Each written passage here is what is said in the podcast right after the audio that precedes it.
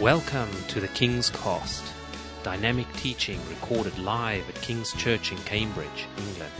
We hope you are blessed and challenged by listening to the ministry today. And now, here's the broadcast. Ella viene de Mattersea.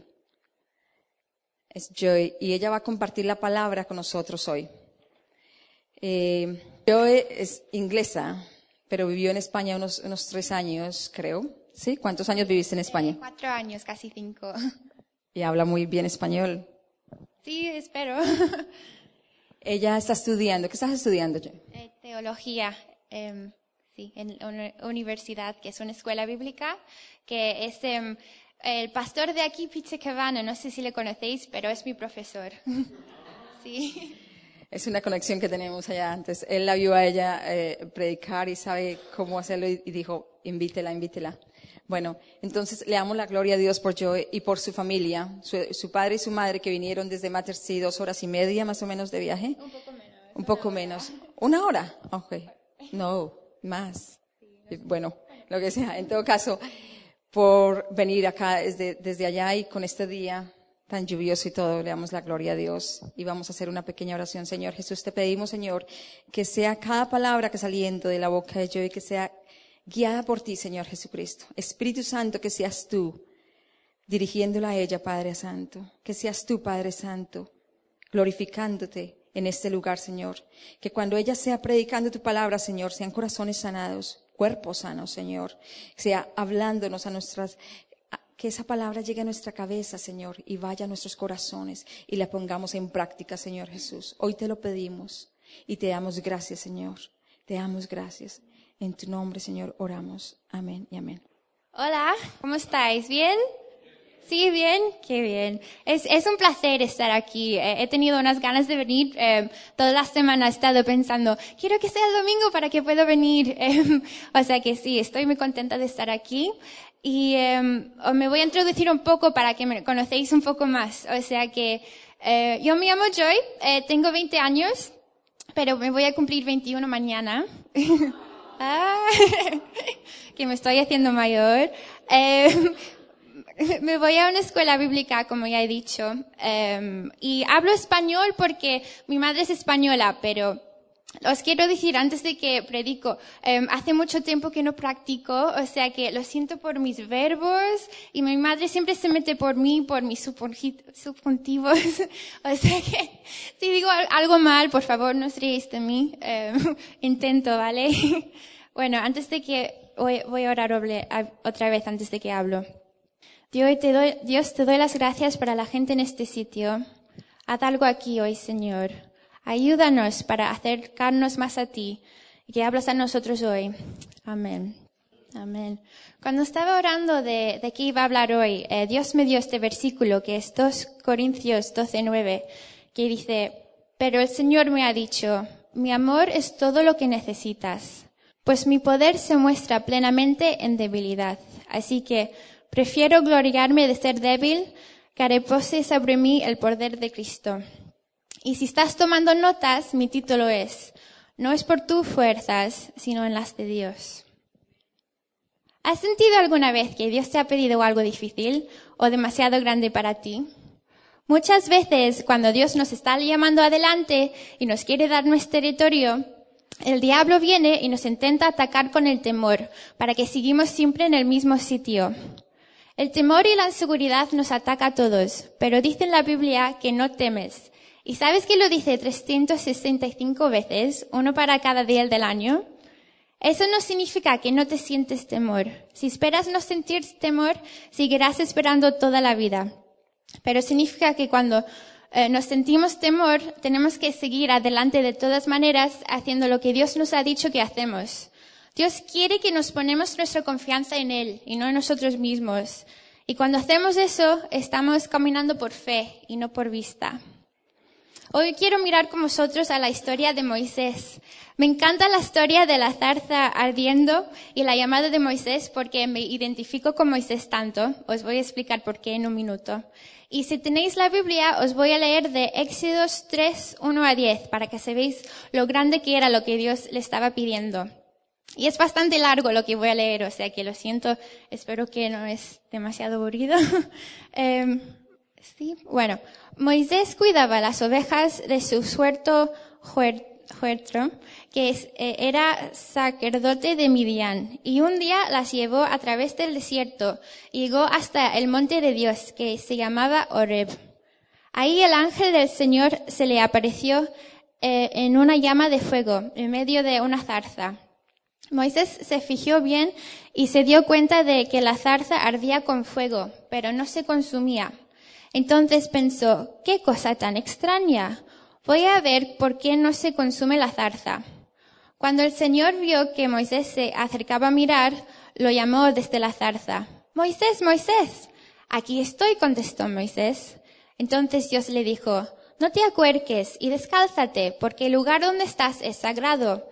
Y añadió, yo soy el Dios de tus antepasados. Soy el Dios, de Abraham, de Isaac y de Jacob. Moisés se cubrió la cara, pues tuvo miedo de mirar a Dios. Pero el Señor siguió diciendo, Claramente he visto cómo sufre mi pueblo, que está en Egipto. Los he oído quejarse por culpa de sus capataces, y sé muy bien lo que sufren. Por eso he bajado para salvarlos del poder de los egipcios voy a sacarlos de ese país y a llevarlos a una tierra grande y buena, donde la leche y la miel corren como el agua.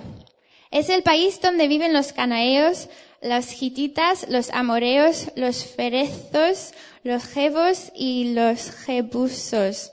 Mira, he escuchado las quejas de los israelitas y he visto también que los egipcios los maltratan mucho.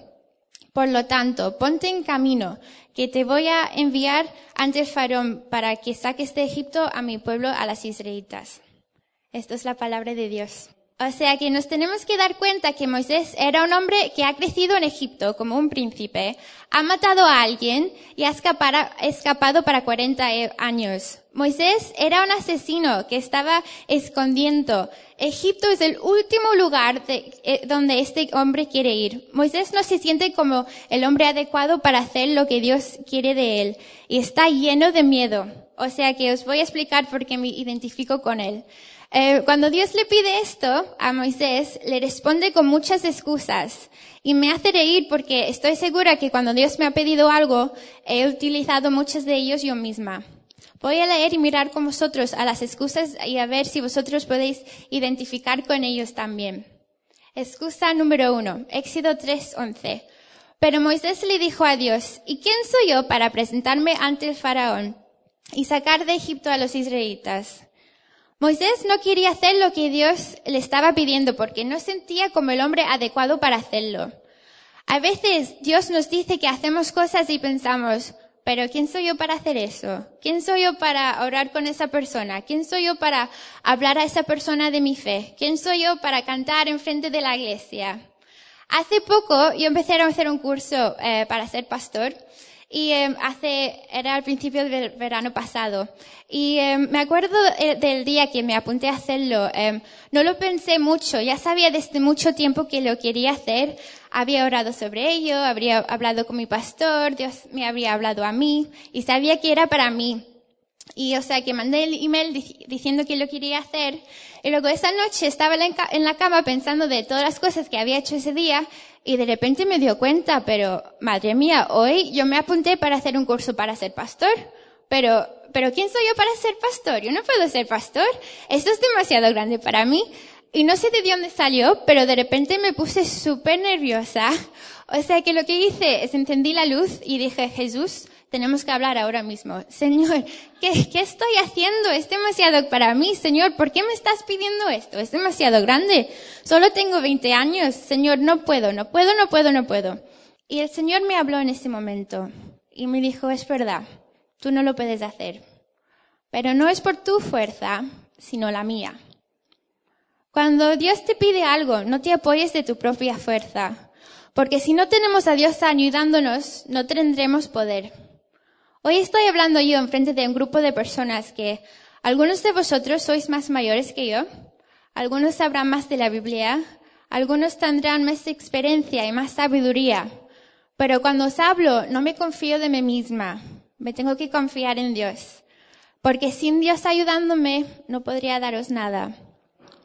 Vemos en Éxodo 3:12, Dios responde a la excusa de Moisés y dice, yo estaré contigo.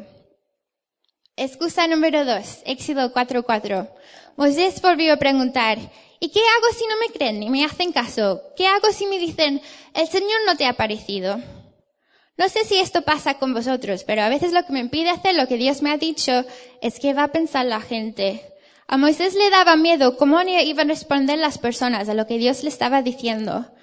Vemos en la Biblia que a veces Dios pide a gente que hagan cosas que a lo mejor no tienen mucho sentido. Por ejemplo, le dijo a Noé que construyera una arca en medio del desierto. Le dijo a Josué em, que anduviera con sus soldados tocando trompetas alrededor de la ciudad siete veces.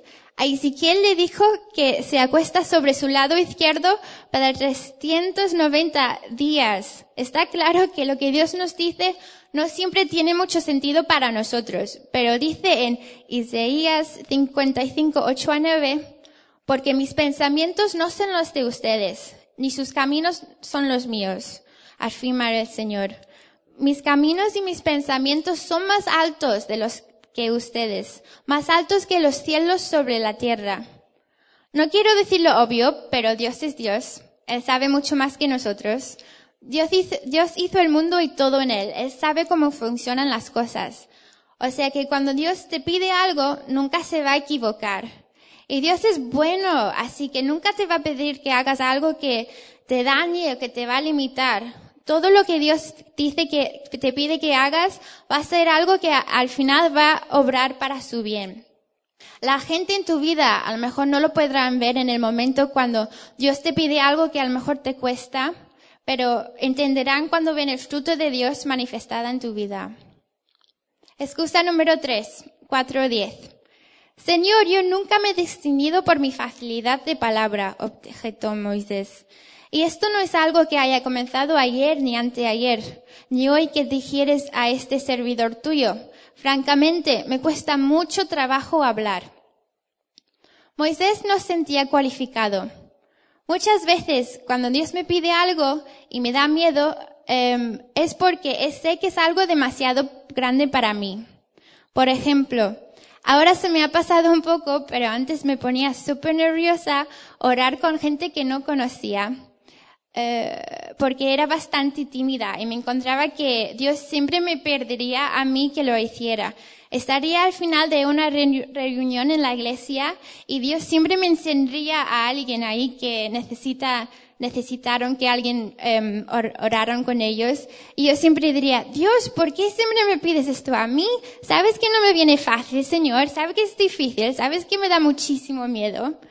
Um, pero he aprendido que hay algo poderoso cuando salimos en fe y hacemos cosas que a lo mejor son fuera de nuestras habilidades naturales, porque entonces tenemos que confiar en Dios a otro nivel y deja de ser nuestros propios esfuerzos, pero Dios obrando a través de nosotros.